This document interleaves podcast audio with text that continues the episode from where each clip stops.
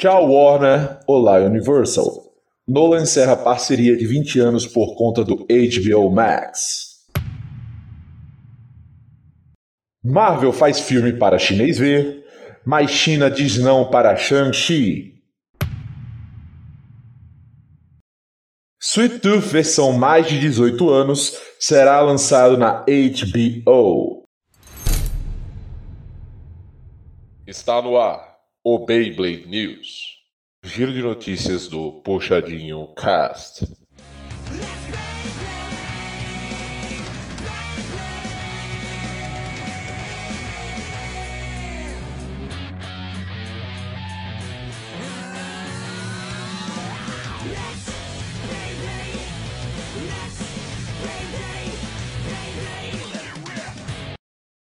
Tamo podcast mais um dia, galera. Aqui é Augusto falando com vocês e muito feliz por estar começando mais o Beyblade News.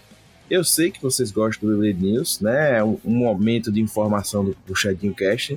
E para quem não, nunca ouviu, né? Quem tá começando a ouvir hoje, com certeza não vai largar mais, porque é, vai adorar.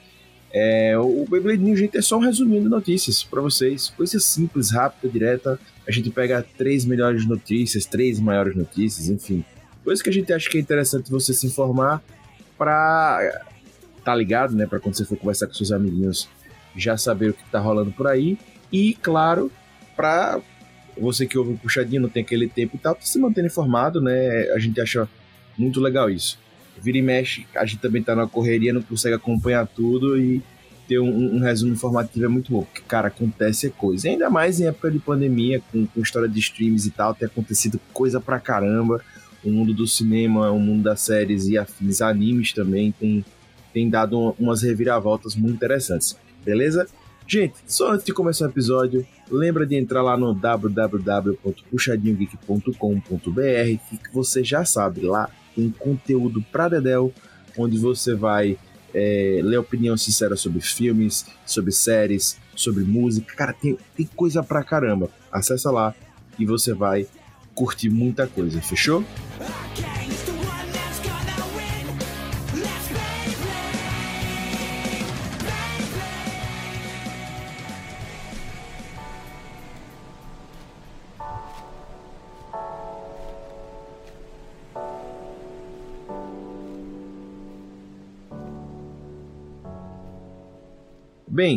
Vamos às pautas de hoje. Como vocês já sabem, a gente aí já trouxe, já começando aí, né, falando sobre a HBO Max barra HBO barra Grupo Warner, que está perdendo um dos seus grandes ícones e que, vamos dizer assim, né, um ícone pop, né, dentro do entretenimento pop, que quando faz filme, que quando tem a assinatura dele lá, a galera fica piradão, né, que é o Nolan. Nolan tá deixando, depois de 20 anos, encerrando a parceria dele com, com o grupo Warner. Né? E aí, já para comentar a notícia, né, que a gente já, já falou aqui, e vamos destrinchar mais, né, porque qual é o problema aí da, da, de ter o HBO Max, enfim, o que, é que isso tem a ver. Estamos aqui com a nossa bancada de sempre no Beyblade News, PH Santos, né, e Rob Teles e querido Lucas E. Sejam bem-vindos. Bom dia, boa tarde, boa noite! Olá, gente.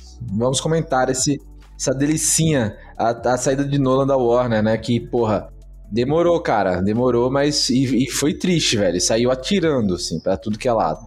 É, eu acho que essa. Esse encerramento da parceria aí foi porque Tenet não fez o sucesso que ele esperava. Cara, não só, velho. Eu acho que foi uma mistura, né? Primeiro, eu quero parabenizar a insensibilidade do Nolan, que forçou a Warner assim, de qualquer jeito, não quis adiar o filme para lançar no meio da pandemia do estado, nos Estados Unidos e no mundo, né? Em 2020, vale lembrar isso. Não tinha vacina, não tinha nada, o cara queria meter, socar o filme dele, né? E ainda teve a, prete, a, a vamos dizer assim, foi pretencioso bastante a dizer que o filme dele salvaria o cinema, né? Ia levar as pessoas a assistir o filme. Não levou, e levou fumo. E aí, cara, ficou nessa, né? De tipo, porra, não queria lançar no HBO Max, queria uma janela maior, porque logo depois a Warner anunciou que todos os filmes de 2021 iam ser lançados simultaneamente no HBO Max, na plataforma.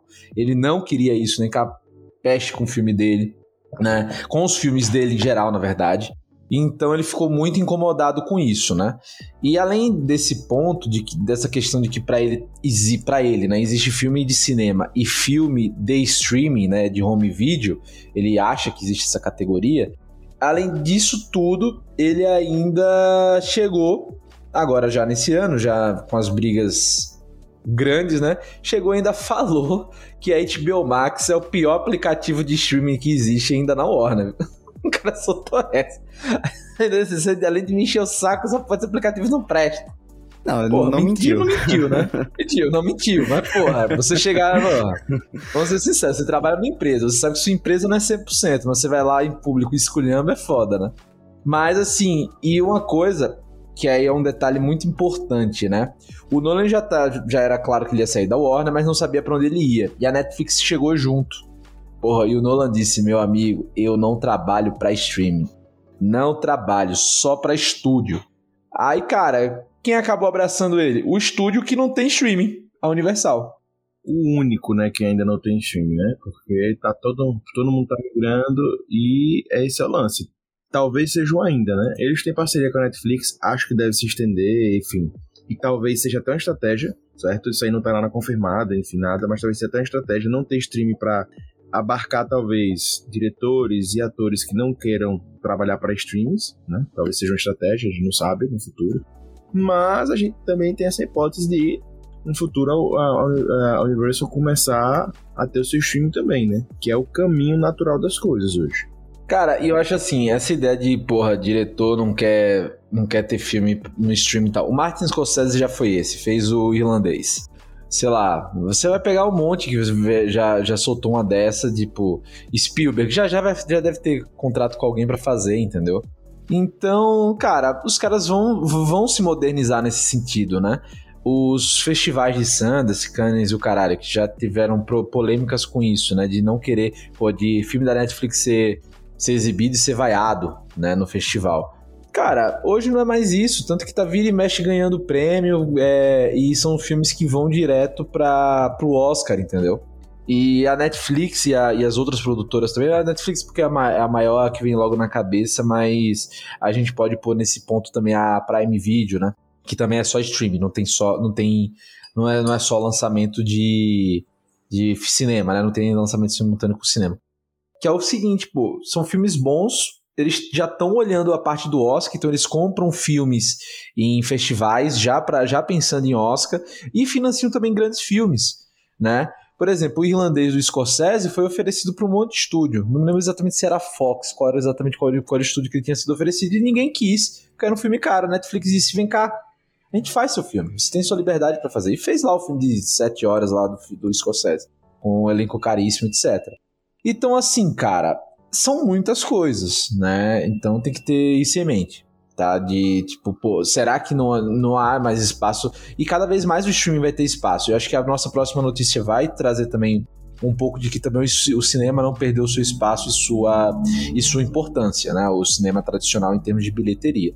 Mas eu acho que em termos de visibilidade do filme, cara, o, o streaming é um canhão gigantesco é, eu acho que dá para os dois coexistirem tranquilo. Dá para você ter o streaming, dá para você ter o cinema tranquilo. E o grande ponto de a gente trazer essa pauta aqui hoje, que a gente achou importante, ah, é só a saída no novo, vocês estão falando que isso é notícia importante. Porque vira e mexe quando a gente faz Beyblade News, a gente debate streams, porque essa é uma questão que está realmente assim em alta, né, é, com a pandemia. Porque não é só, ah, a gente tem que ficar em casa, tem que assistir streaming, beleza mas você tem um, um, mercado muito lucrativo, como a gente sempre fala aqui, que são as redes de distribuição, a rede de cinema como um todo, né? Do cinema ao cara que tá lá no estúdio gravando, tem, tem muita gente que ganha dinheiro com isso, e a gente tá falando de bilhões mesmo anualmente. Os próprios atores, né? Tá aí Viva Negra. Exato, e meio que foi um choque pro mercado, sabe? Mesmo a gente apoiando aqui, a gente sabe que, tipo, é óbvio que nenhum mercado estava tão 100% preparado. Então, se você tinha um modelo de negócio antes, agora você tem um modelo totalmente diferente, mas que não foi preparado. Né? Ele foi jogado. Ah, mas já tem stream e tal. Tinha gente, mas não no jeito que está hoje. Hoje tem lançamento saindo é, nos streams, lançamento grande, tem. É, é, enfim, a própria Disney quebrou a cabeça com, com a Prime Access, enfim, tem muitas questões Teve ano passado a questão do filme dos, dos Smurfs, né? Era dos Smurfs, né? Não lembro mais, não. Não, era dos Trolls. Dos Trolls. Dos Trolls, é, tá os dois. Trolls. Alguns bichos fofinhos aí.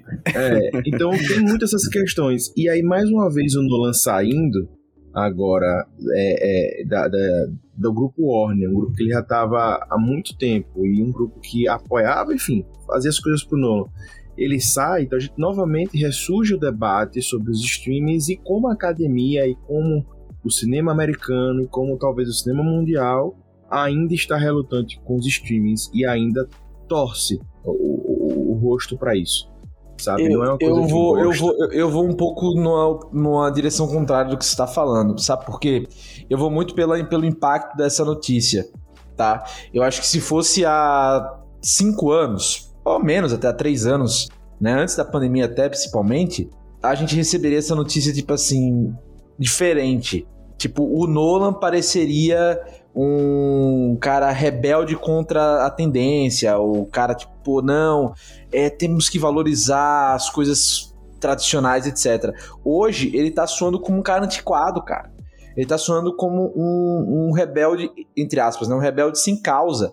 Porque você pega as exigências que ele pôs pra Universal, é, parece coisa do século passado mesmo, assim.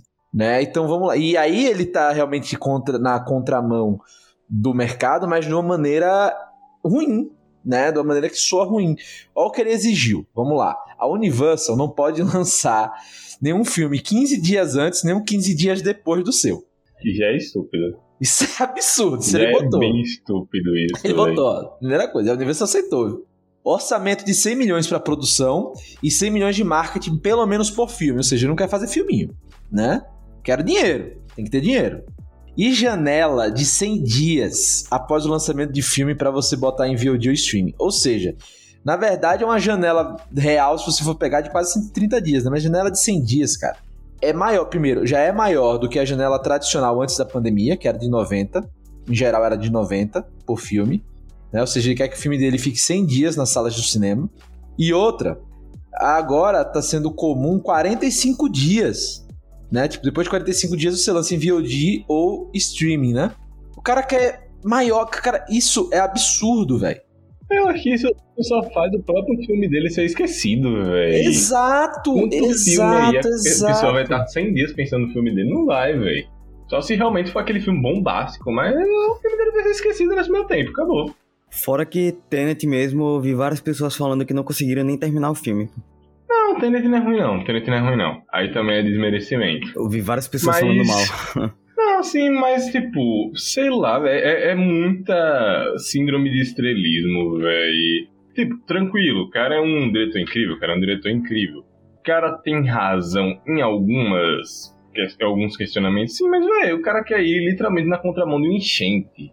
Não tem como, Exato, velho. porra, PH, você foi assim, pô, perfeito. O cara quer ir na contramão do enchente, cara. É isso, pô. E, e novamente, ele parece mimado. Mimado. Nesse caso, ele parece mimado. Eu acho que, como eu disse, eu não discordo de você. Quis trazer relevância para o podcast, mas além disso, eu acho que esse é um debate que a gente pode achar antiquado, mas a academia, o cinema americano, tem debatido muito isso porque tem muitas pessoas que não são favoráveis. A gente teve esse Oscar dos streams, mas a gente não teve nem 50% dos filmes, não. 30%, 40% não foram filmes de streaming. Entendeu? A, a gente chamou de Oscar do, Oscar do streaming, né? Com muito menos. Então, mas, mas novamente, mas foi o streaming que salvou, entre aspas, o cinema, as produções, pô. Senão essas produções E eu iam ficar- concordo em gênero, número grau com você. O problema e- é que e o- hoje e- gente não, e o tem- mercado, e o mercado americano já notou isso, cara. Que, que o streaming salvou muito. E outra, e principalmente pra filme de Oscar. Gente, vamos lembrar: filme de Oscar não é filme que dá dinheiro, né? Vamos lembrar disso. Não- ne- raramente blockbuster é filme de Oscar, muito raramente. Então, pô, esses filmes, cara, eu tenho absoluta certeza que você pôr, por exemplo, Histórias de um Casamento, se ele fosse só lançado no cinema, porque foi comprado pela Netflix, né? Mas ele fosse só lançado no cinema, três pessoas iam ver. Tá- ah, tá no Oscar, tá, não sei o quê, mas, pô, ia ter pouca audiência. Pô, teve muita audiência, né? Por causa do Oscar, entendeu? Então, até os próprios produtores hoje de filmes, o- os criadores, eles estão olhando diferente, porque é uma maneira dos filmes dele ganharem volume, né? Ganharem nova vida, ganharem como você gosta de falar, frege, né? Então, assim, tem muito filme que, que, tá, que tem essa pegada. E, como eu te falei, pô, é o ponto em que diretores que antes estavam com o Nolan, nesse caso Spielberg, nesse caso Scorsese, que há três anos estavam lá, anti-streaming, o caralho, tá, não sei o quê, pô, já estão fazendo filme para streaming, então renovando contratos com filmes de, com, com produtoras de streaming, cara, ele vai perdendo força, ele vai, ele vai, ele vai ficar o único ali, entendeu o que eu tô dizendo? Tipo, ele é o único que vai estar tá ali, reforçando esse ponto. Cara, vai ter, fi vai ter filme agora do DiCaprio com Aaron Sorkin, gigantesco na Netflix, pô, que é o Não Olhe para Cima, né? Com Jennifer Lawrence, pô, um negócio. Meu amigo. Eu vi um elenco grandão. Absurdo, pô. Você vai ver assim, você vê o elenco, você vê.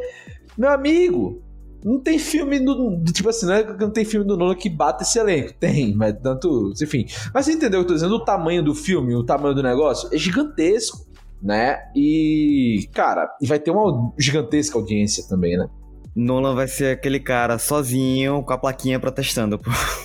Vai, pô, vai.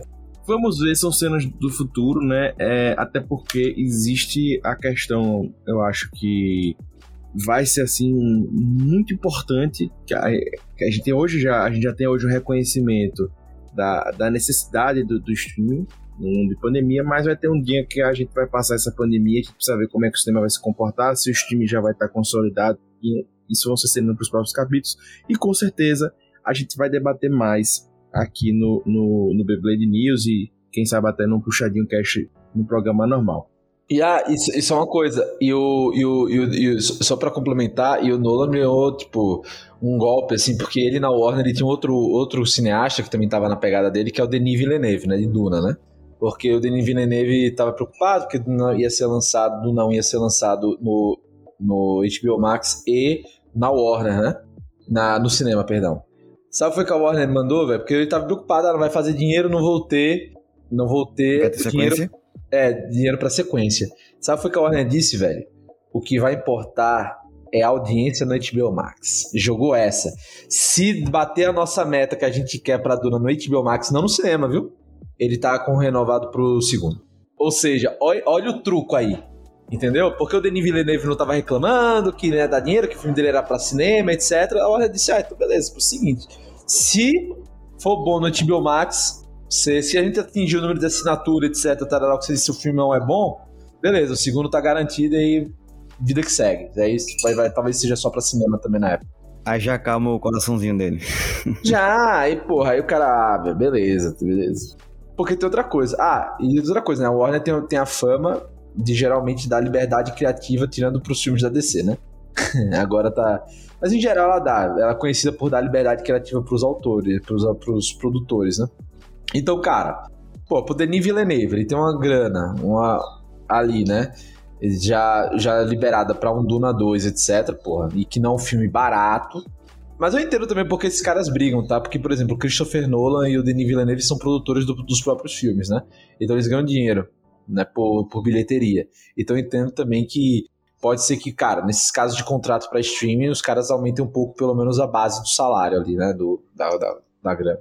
Enfim, o, o, a questão tá aí. Né? Mas não se preocupe que a gente vai trazer mais debates sobre HBO Max e outros streams também que vão ter. Com certeza esse, essa, essa discussão não vai parar aqui com o Nolan.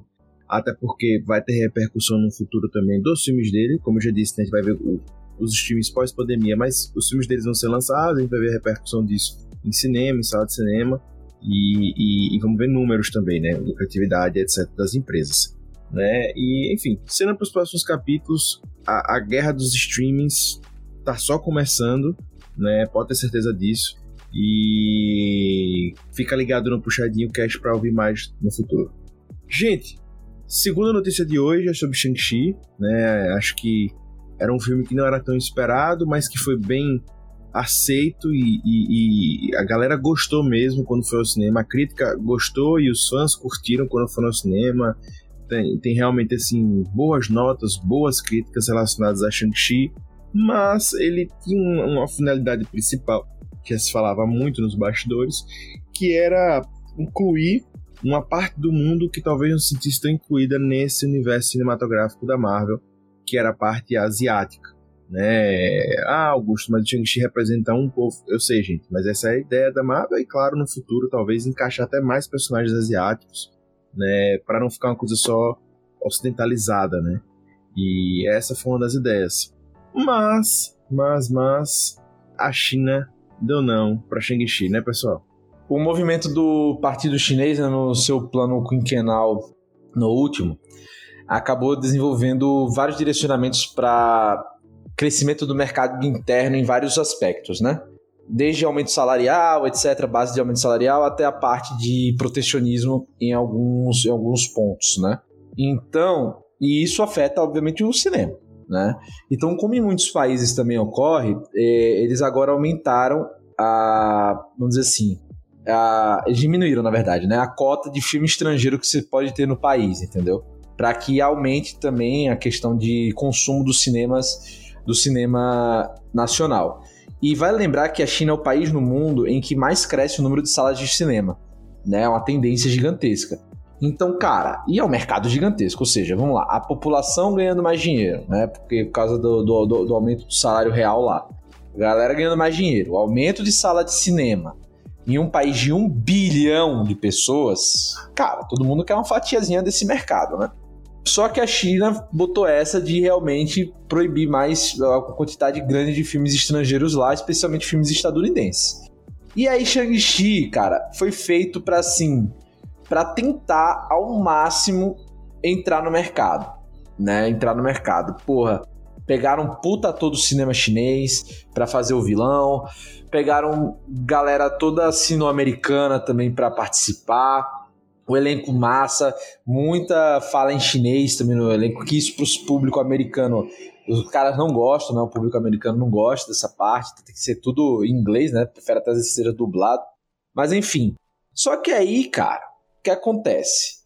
O governo chinês, Partido Único, recebeu crítica do ator principal do filme. E, só, e eles só estavam esperando um pelo no ovo para não passar o filme.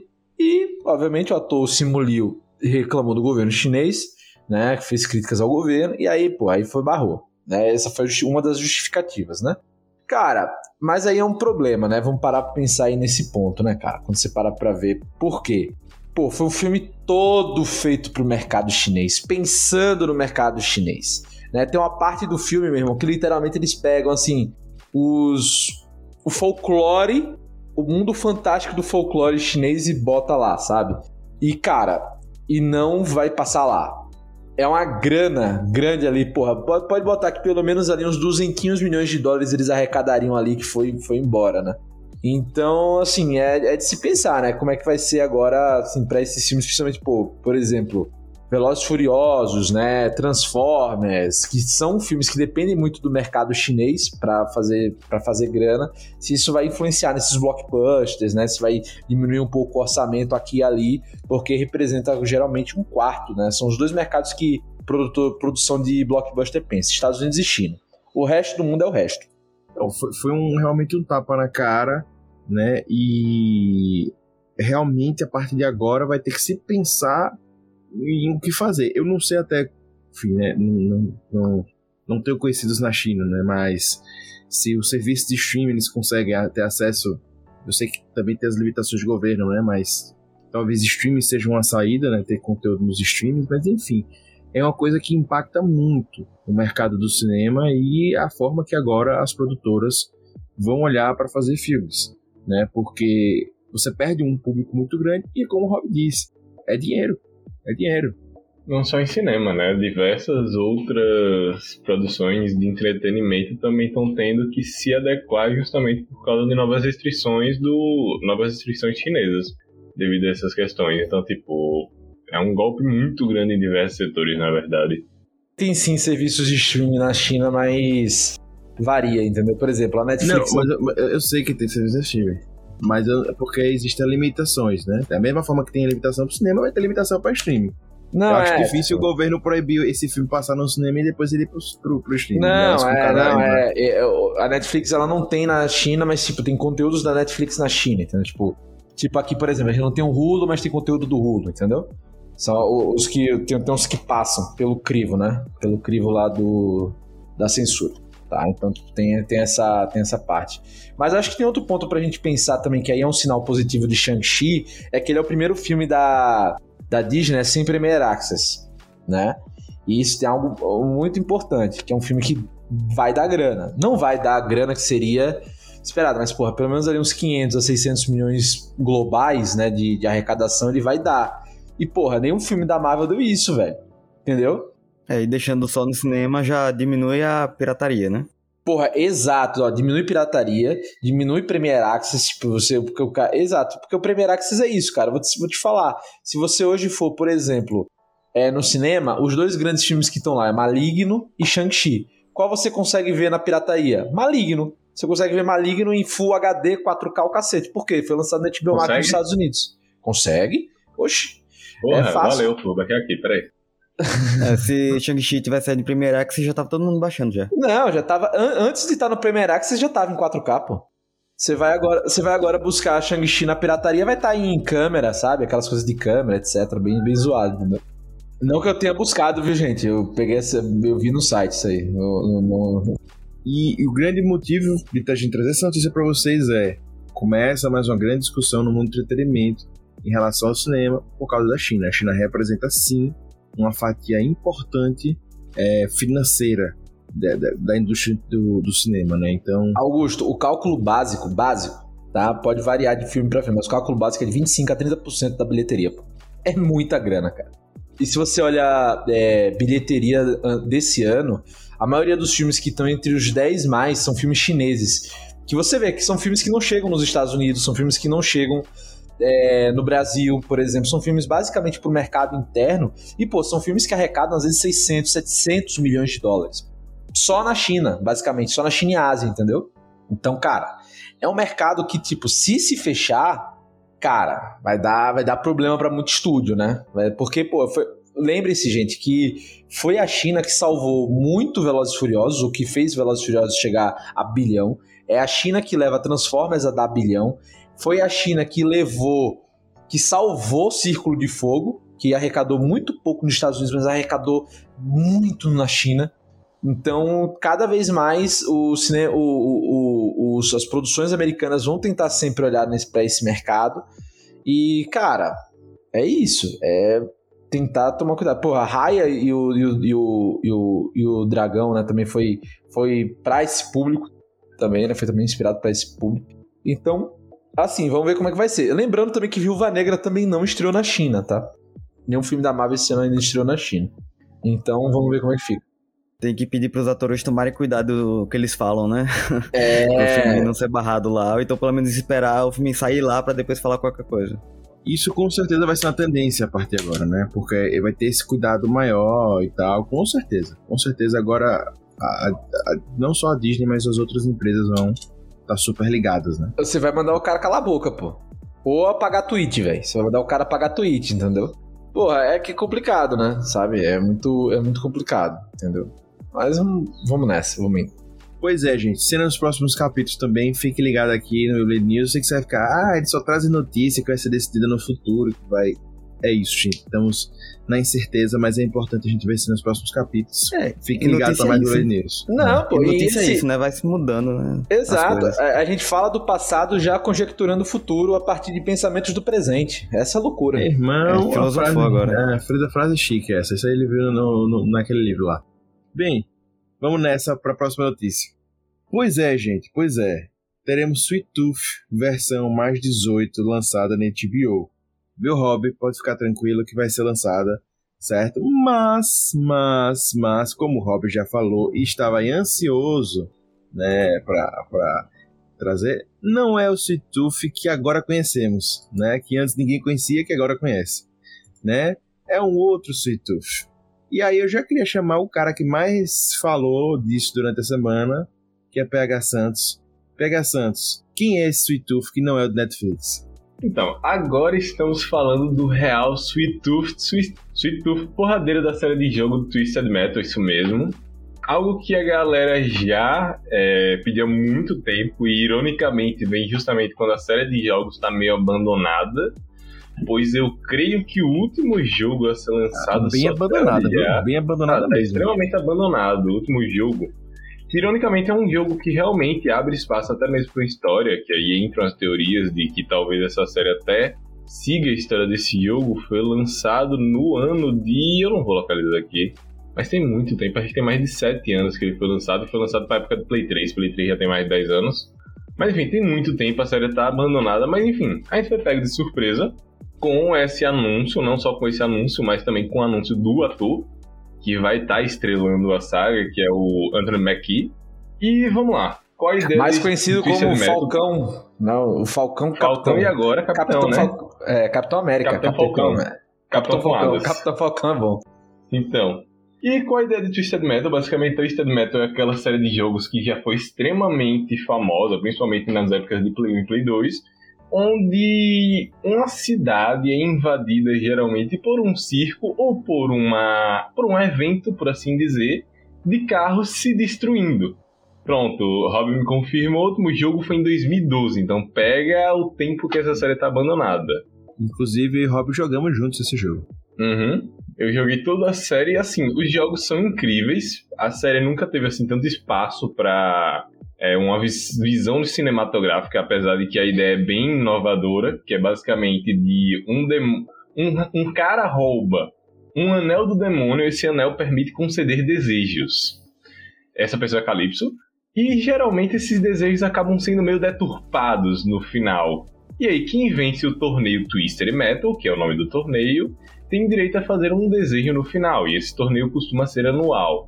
E a gente nunca teve tanto espaço assim para um, uma série de TV, exceto quando a gente leva em consideração os últimos, os últimos jogos, no caso, que dão muito mais espaço para uma história interpretativa, principalmente pela parte do Sweet Tooth, que quem é é o nosso querido palhaço de nariz vermelho e cabelo de fogo, extremamente psicopata e assassino.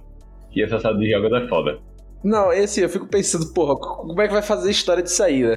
Porque, cara, você pode apostar. Primeiro que, velho, se for pegar a vibe de carro se batendo, explodindo, velho, vai caro, hein? Série cara. Cara, cara. Né? Então não vai ser barato. Se for, porra, se for tentar fazer uma historinha, drama, aí eu já não sei, né? Como é que vai ser? Tipo, cada um com seu desejo, que motiva a pessoa tá ali, etc. Aí já não sei se foge muito do propósito do jogo, que é tiro, porrada de bomba, entendeu? Aí não sei como é que a galera vai fazer, vai, vai pensar. Então, ficou duas aberturas aí, derivadas dos próprios jogos, de possibilidades para os filmes, e foi inclusive um dos motivos de que esse murmurinho, lá em 2012 mesmo, começou a crescer. Que foi com Twisted Metal Head On e Black, que é da época do PS2 ainda, e com o próprio último Twisted Metal lançado, que é o de 2012, que eles dão uma aprofundada nessa história do Sweet Tooth, colocando ele como um cara que em um determinado dia da vida, ele descobre que ele tinha basicamente uma esquizofrenia, ou algo pelo menos assim parecido, que fazia com que ele tivesse. O que é também perigoso, já que é de novo aquela questão de pegar uma doença e levar para um lado mais pejorativo, mas que fazia com que ele tivesse uma segunda personalidade ali querendo se libertar. E a partir disso, ele era inclusive um sorveteiro, que daí vem o carro dele, que é uma um carro de sorvetes e fazia com que ele tivesse alguns acessos de raiva e tal, e em um momento desses, ele meio que assassina toda a família, exceto por sua filha, que acaba fugindo. E em meio a isso começa toda uma história dele querendo perseguir a filha e tal, etc. Então eu creio que se a gente for ter algo, vai ser mais derivado daí. Não vai ser voltado tanto assim pro carro, mas mais voltado para essa violência mesmo, meio voltado para algo como se fosse hoje um Halloween. Acho que ainda vai, eles vão tentar ainda fazer algumas. algumas Deve ter algumas cenas de destruição, cara. Meio Mad Max, sabe? Acho que vai ter. Não é, não é possível que não tenha. Apesar de focar nisso. Pode ficar um Mad Max misturado com Velozes, Velozes Furiosos. Família, né? Família Toreto. É, eu acho que foi uma boa, uma boa escolha, gente. Eu acho que tem tudo para ser um, uma boa série. É diferente, diferente do que a gente tá vendo. É um jogo já diferente né? Então, provavelmente a série, se eles partirem pro diferente, vão conseguir fazer coisas legais, se eles não quiserem romantizar a parada e, e enfim, mudar. Acho que tem tudo para ficar muito interessante. Não, eu, eu acho que mudar não é um problema. Eu acho que mudar não é um problema. É como muda, né? Porque, porque não é uma adaptação, né? Não dá pra pegar um jogo que praticamente não tinha história, vamos ser sinceros, né? Até o início não tem muita história. E, porra, aí você botar na tela ipsis literis não rola, né? Mas, cara. então, mas eu falei no sentido de querer transformar em uma coisa mais normal, uma coisa mais hollywoodiana Um mesmo, drama, aquela né? coisa mais tradicional. É, um drama e parará. Eu acho que se pegar mesmo pro absurdo, mesmo modificando, que Twisted Metal vira muito absurdo, é, eu acho que tem tudo pra, pra ser uma boa série. Se for uma série até mais adulta mesmo, né? Mais 18 ou mais 16, forte. Não, não tem como, tudo. não tem como ser menos que 16, cara. Tem que ser mais 18, na verdade, né? Tem que ser pesado. Então, acho que tem, tem que dar essa liberdade mesmo pra, pra, pra gente ver coisa boa por aí. E a HBO, né? A gente pode confiar. E vai ser HBO Max ainda, né? Tem a liberdade de ser do streaming. Então, lógico, deve ser na HBO, mas sendo produzido conteúdo pra streaming já tem uma, uma, uma liberdade ainda maior. Né? Então, Uma dúvida, mas você não acha que, por exemplo, vocês não acham, né? Que talvez, porra, pelo que PH contou aí da história, né? Não valeria mais fazer um filme do que uma série, cara? Rob, eu acho que dá, tem espaço pros dois. Eu acho que numa série talvez dê pra explicar melhor. Não precisa ser uma série longa, mas talvez dê pra explicar melhor é, a história do que num filme. Mas no filme também seria um. É que o padrão bom. HBO é tipo 10, 13 capítulos, né, cara? Porra, 13 horas. Tem, tem espaço pra Então, 13 horas se de você história? for focar na parte das corridas, eu acho que um filme seria melhor. Na, na, na loucura dos É, carros, lá, né, do bate bate. Exato. Mas se for pra focar na história do Sweet Tooth, eu acho que é mais interessante ser série. É, e pelo que vem se encaminhando o que foi revelado, eu acho que esse vai ser o caminho, vai ser o foco realmente na história do Sweet Tooth e de sua família. Tanto que ele foi o primeiro personagem revelado. Então eu acho que vai ser algo assim, mais voltado pra isso mesmo. Também concordo, só que acho que o problema de filme é que eles teriam que focar nas corridas e teriam que abrir muito espaço para dar enfoque pros personagens. Então acho que nesse ponto, pelo menos, foi uma decisão pelo menos acertada. E que também o Ant- o Anthony Mackie não teria entrado em uma produção assim, que ele tá vendo. Sei lá, eles devem ter apresentado alguma coisa, ideia e tal. E deve ter alguma coisa assim que dá pra criar ali. Pois é, mas vai ser uma produção boa.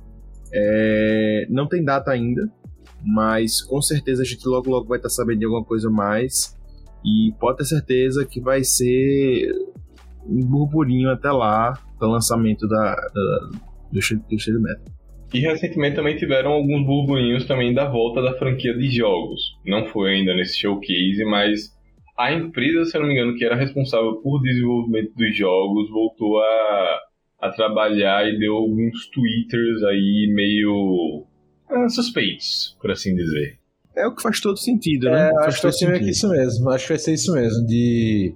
Eles vão aproveitar o lançamento da série pra lançar jogo, entendeu? Ou aproveitar o lançamento do jogo, porque assim, Twisted Metal é um jogo que se vende sozinho, velho, hoje em dia.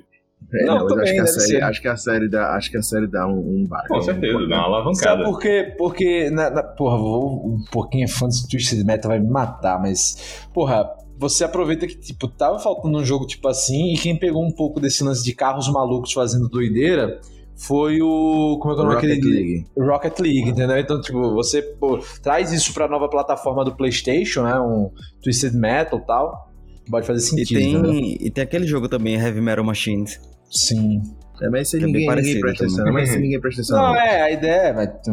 E outra, né, velho? Porra, vamos botar uma trilha, porra, heavy metal pesada, porra. Tanto no jogo quanto na série, cara. Quero ver grito, pedal duplo e guitarra em afinação baixa, cara. Quero ver doideira.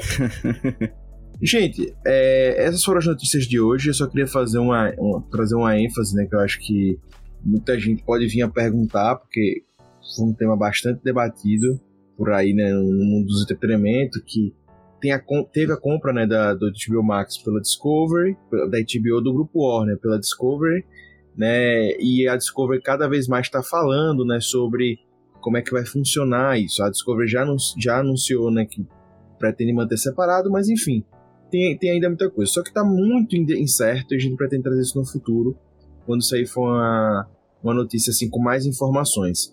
Mas a gente tá ligado, pode ter certeza que a gente vai falar mais sobre esse sobre o streaming da Discovery. Como é que vai ficar o streaming da Discovery com, com o HBO Max, inclusive a galera tem elogiado muito mais o streaming da, da Discovery em termos de funcionalidade do que o HBO Max. E se vai haver um plano tipo Star Plus e Disney, como é que vão ficar? Exata, como é que vai ficar exatamente é, essa união agora com os streams, né? Como é que vai ficar tudo certinho. Então no futuro a gente vai trazer mais sobre isso. Se você também já, já souber alguma coisa, se você já quiser saber alguma coisa também, pode entrar em contato com a gente no contato.puxadinhogeek.com ou nas mídias sociais, a gente tá sempre por aí, certo? E já fica o convite para você que nos ouve de lá no post desse podcast, lá nas páginas do Puxadinho, no Twitter, Facebook, Instagram e afins, de comentar lá, a gente vai adorar estar tá respondendo vocês, já deixa tudo por lá que a gente adora.